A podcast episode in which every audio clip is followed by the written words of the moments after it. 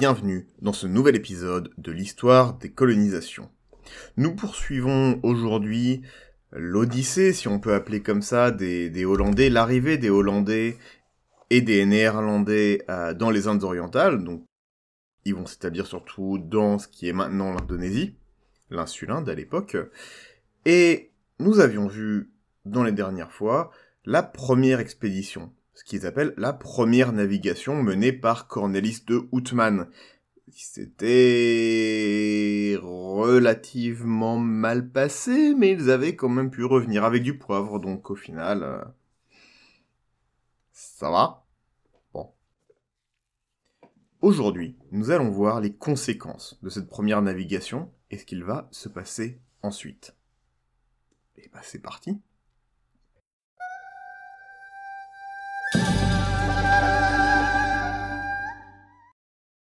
Des morts-vivants, se cramponnant au bastingage, incapables de manœuvrer, réduits à appeler piteusement à l'aide pour rentrer dans le port. Moins d'un tiers de ceux qui étaient partis étaient revenus.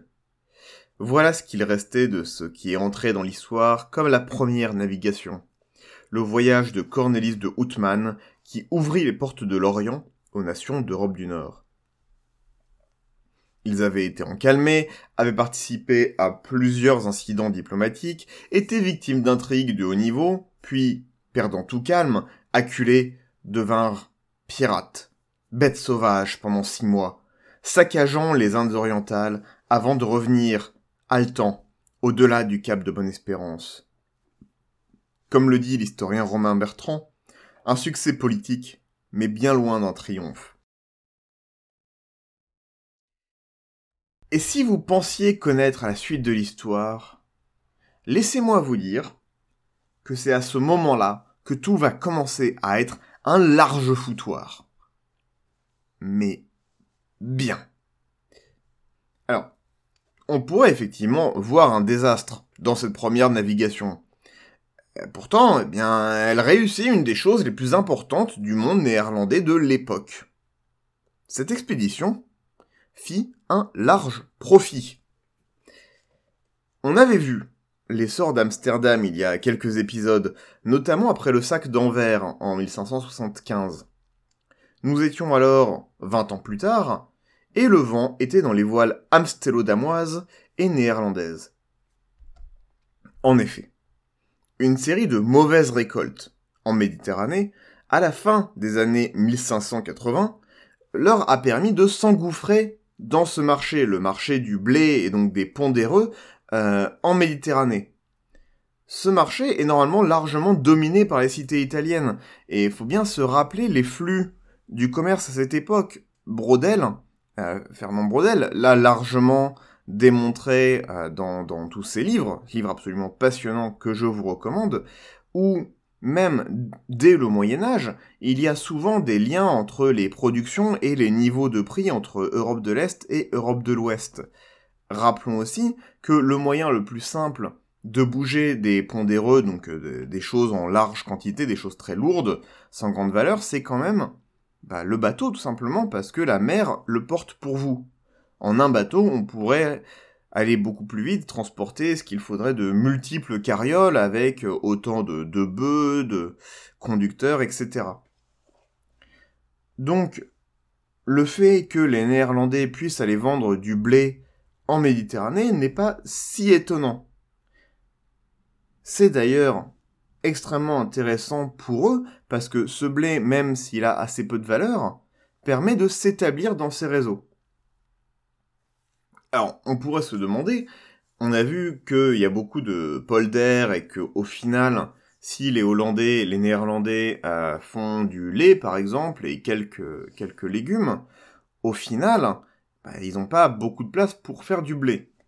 Alors, ce qu'on a vu par contre, c'est que les Néerlandais contrôlent une bonne partie du commerce de la Baltique, avec son bois, son goudron scandinave, ses fourrures russes, mais aussi et surtout son blé polonais. Tout ça, c'est ce qu'ils appellent le euh, commerce mer. En français, ce serait plutôt le commerce père, pour faire l'accord. Même très tard, dans l'Empire néerlandais, il sera quand même la majorité des investissements et la majorité du commerce du pays. Ça et les pêcheries de hareng et de morue, qui jusqu'à la fin du XVIIIe seront une des sources de la prospérité euh, néerlandaise. Donc, avec ce blé polonais, après avoir dégagé les villes de la Hanse, il font un grand coup et s'installe durablement en Méditerranée. Concrètement, qu'est-ce que ça fait? Concrètement, ça veut dire qu'il y a plein d'argent à investir. C'est génial, il y a plein de, il y a plein de liquide. Très bien. Petit problème. Imaginez la situation. Par contraste, vous êtes un marchand français. Vos affaires marchent bien, vous avez beaucoup de liquide à investir. Alors oui, vous pouvez investir dans plus de bateaux, dans des marchés nouveaux, mais la fortune est joueuse et il faut assurer celle de sa descendance. De plus, on ne peut pas vraiment imaginer une croissance infinie dans un monde fini. Il faut assurer les arrières. Vous achetez donc des terres à quelques nobles désargentés et créez ainsi une rente pour votre descendance. De mobile, imprévisible, votre fortune s'immobilise, devient du foncier. C'est très bien, et encore aujourd'hui, c'est le rêve de beaucoup de pouvoir acheter une maison et, euh, et un terrain. Mais que faire quand il n'y a pas de terre? Que faire quand chaque petit lopin de terre doit être arraché de longues luttes à la mer Eh bien, vous investissez votre pécule en bourse. Alors, arrêtons tout de suite. Il serait largement faux de dire que les Hollandais ont imaginé l'investissement, voire même les sociétés à actions. Mais il serait vrai de dire que rarement fut le marché des investissements aussi actif avant cette époque aux Pays-Bas. On investit dans tout, dans des, opérations de polder pour recréer la terre qui manque, dans des ateliers de manufacture, dans des proto-industries, mais aussi dans le commerce. Or, il en vient rarement des opportunités nouvelles, comme celles que promet la première navigation. Alors, on va avoir des choses similaires en Angleterre ou en France, surtout en Angleterre à la même époque, des compagnies des Indes, dignes successeurs de l'Estado d'India. Mais là où il va y avoir une compagnie à charte en Angleterre et une tentative en France sous Henri IV, on ne va pas exactement voir la même chose aux Pays-Bas. Parce que on oublie un truc. Les Pays-Bas, c'est pas un pays. D'ailleurs, je dis les Pays-Bas, mais j'ai tort, parce que les Pays-Bas, ça regrouperait aussi les provinces euh, des Flandres espagnoles, la Belgique actuelle. Donc je dis les Pays-Bas, mais j'ai tort. Ce que je devrais dire, ce sont les provinces unies. Et on va être honnête, même ça c'est un abus de langage. Même si c'est le terme officiel. Sept provinces, en tout, dont les principales sont, pour notre histoire, les provinces côtières. La Hollande, Zélande, Brabant et Utrecht.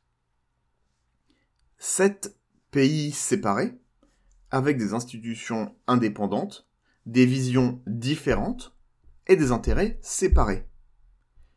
Elles sont tenues ensemble par une assemblée de représentants devant décider de tout à l'unanimité, pas à la majorité. Un exemple. Admettons, à tout hasard, qu'une guerre éclate avec l'Angleterre.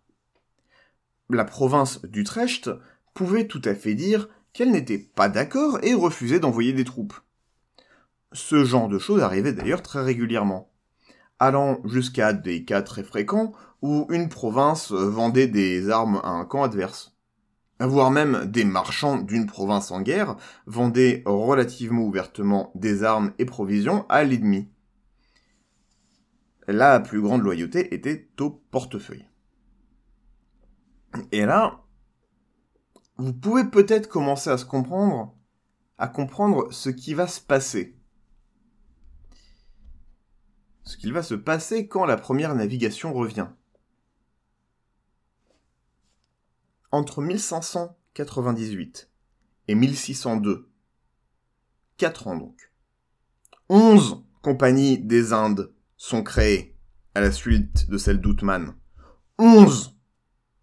La compagnie Van Ver, la Nieuwe of Feather Company, qui est une union avec euh, celle de la Van Ver pour devenir la Oude Company, la Nieuwe Brabantse Company, la Magellanse Company, Magellanse Company, mais cette fois pas de Rotterdam, mais d'Amsterdam, la Verse Company de Zélande, la Middelburgse Company aussi de Zélande, la Verenigde Amsterdamse Company, la Compagnie Fan de Moucheron, la Delftse Vennootschap, Verenigde Zeeuwse Company de Zélande.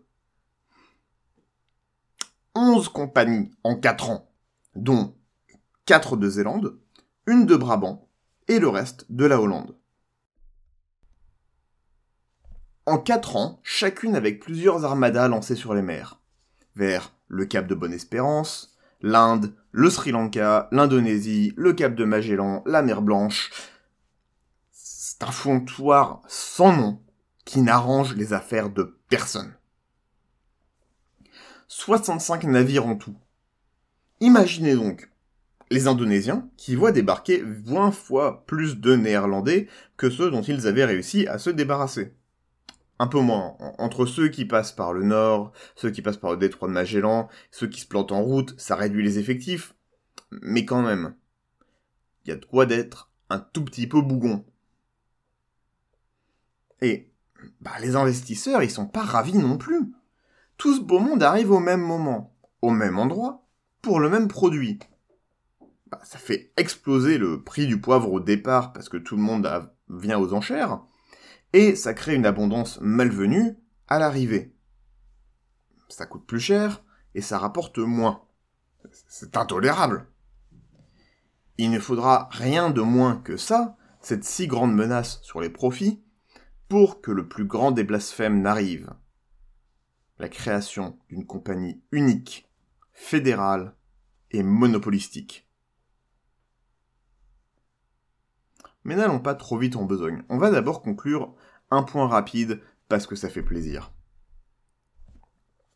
Notre bon ami Cornelis, donc, qu'on a vu au dernier épisode, fier héritier des frasques de Gamma, mais avec un petit peu moins de classe, moins de succès et moins de gloire. Que devient-il? Eh bien, après avoir pris un tout petit peu de temps pour se remettre, il repart en 1598, avec son frère aîné Frédéric, pour le compte de la Ferche Company, une compagnie zélandaise fondée par Balthazar de Moucheron, qui reviendra après pour créer une seconde compagnie, la compagnie Fan de Moucheron. Un point très rapide, parce que c'est intéressant encore une fois pour avoir le contexte, savoir au-delà des grandes tendances historiques, qui sont ces hommes et ces femmes, surtout ces hommes, qui vont participer à tous ces événements. Balthazar Moucheron, donc, est né en Zélande, mais était le fils d'un oblio désargenté de Verneuil-sur-Avre, une petite bourgade entre Paris et Alençon, qui était parti à Middelbourg pour se mettre au service d'un marchand. Il avait d'ailleurs été conseiller sur l'expédition de Barents, dont on avait parlé précédemment. Mais si, celle avec les ours polaires. Donc, Cornelis prend le même chemin qu'avant. Mais cette fois, pour des raisons qu'on imagine bien, préfère éviter Bantène et va plutôt vers Aceh, bien au nord sur l'île sur l'île de Sumatra.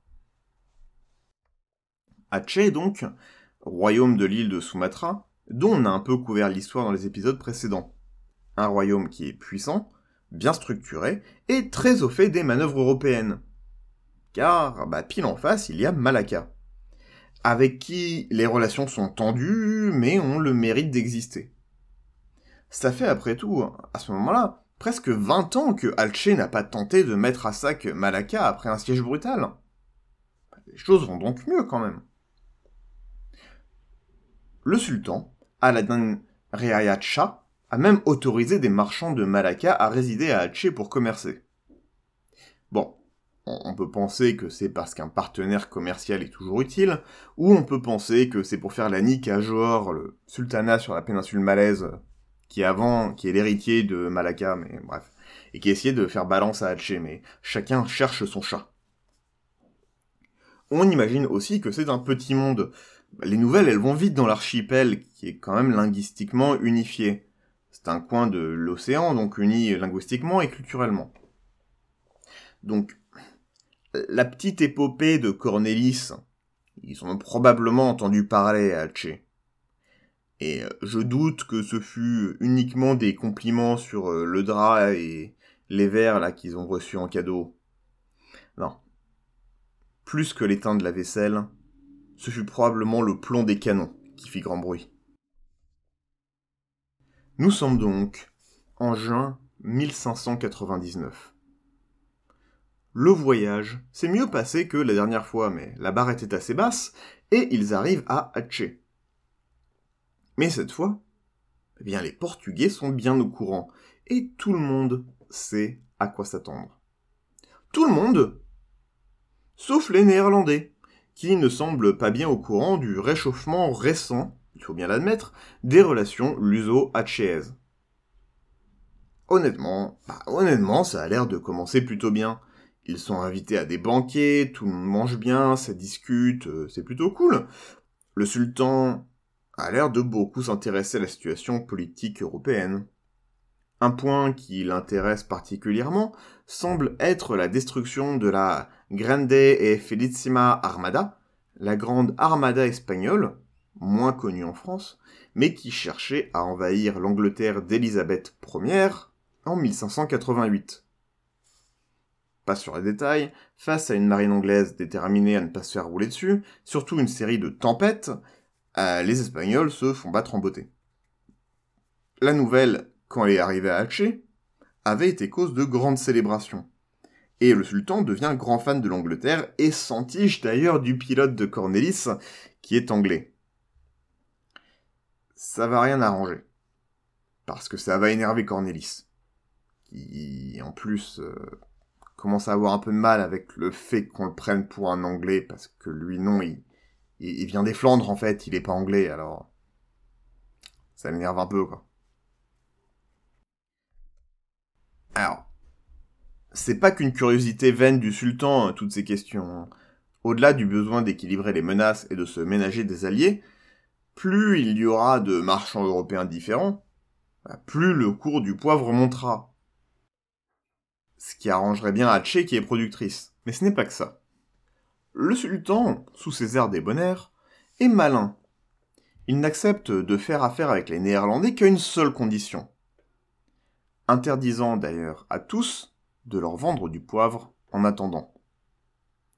Il veut que la flotte européenne l'aide à monter une attaque contre son rival, Johor, promettant de grandes quantités de poivre en échange un renversement d'alliance, un peu plus de profit, certes, mais pas à n'importe quel prix. Car les banquiers s'éternisent et une flotte portugaise finit par arriver au port.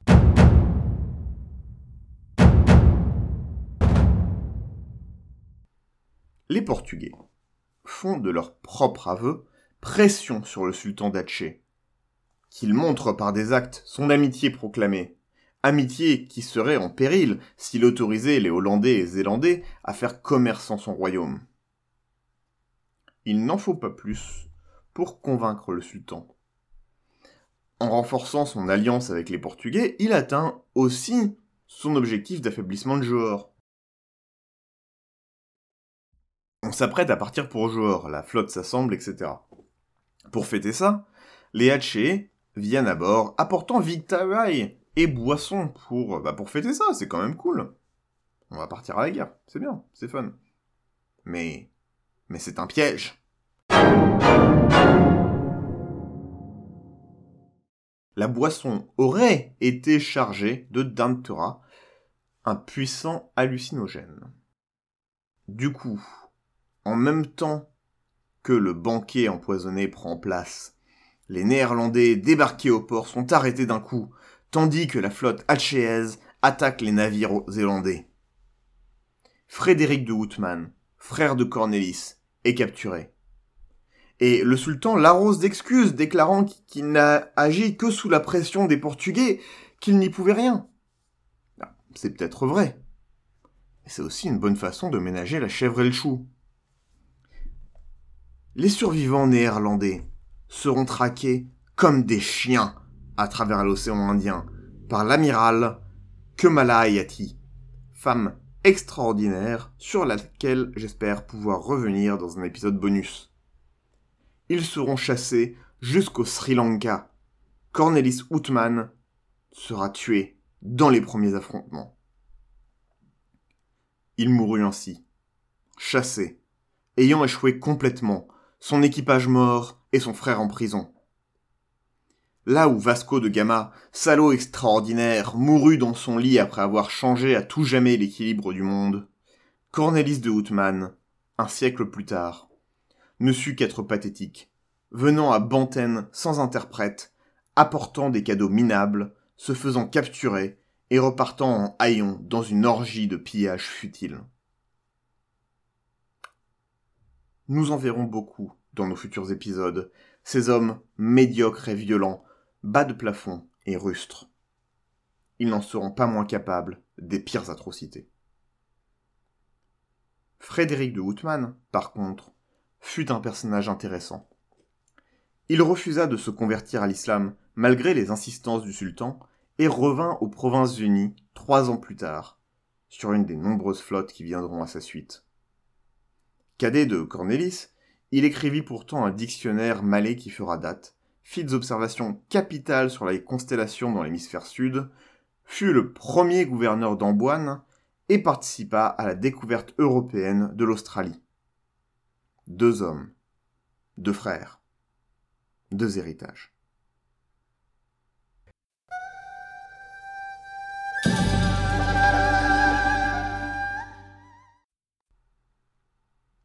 Je vous remercie d'avoir écouté cet épisode et je vous retrouve la prochaine fois pour les tribulations des Fort Company et la fondation de la Compagnie néerlandaise des Indes orientales. Merci et à bientôt.